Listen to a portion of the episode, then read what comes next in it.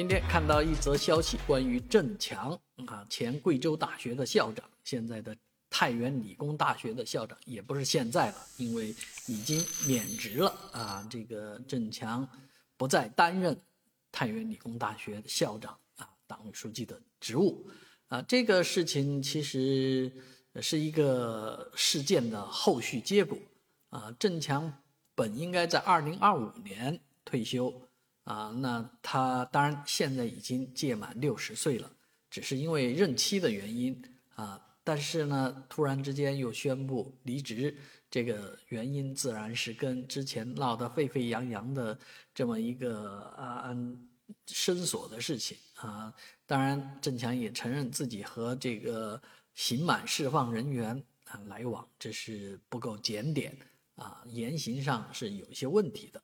啊，所以每一个人呢，在这个生活当中啊，难免和一些人交往，也难免说错一些话。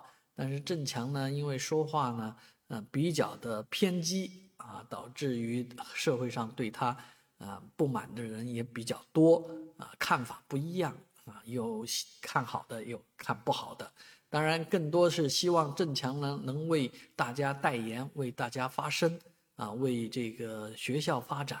带来新的力量啊，所以郑强这样的人呢不够中规中矩，但是继任者却说出来的是要说话言语啊要规范，就不会再像郑强那样啊处事为人了。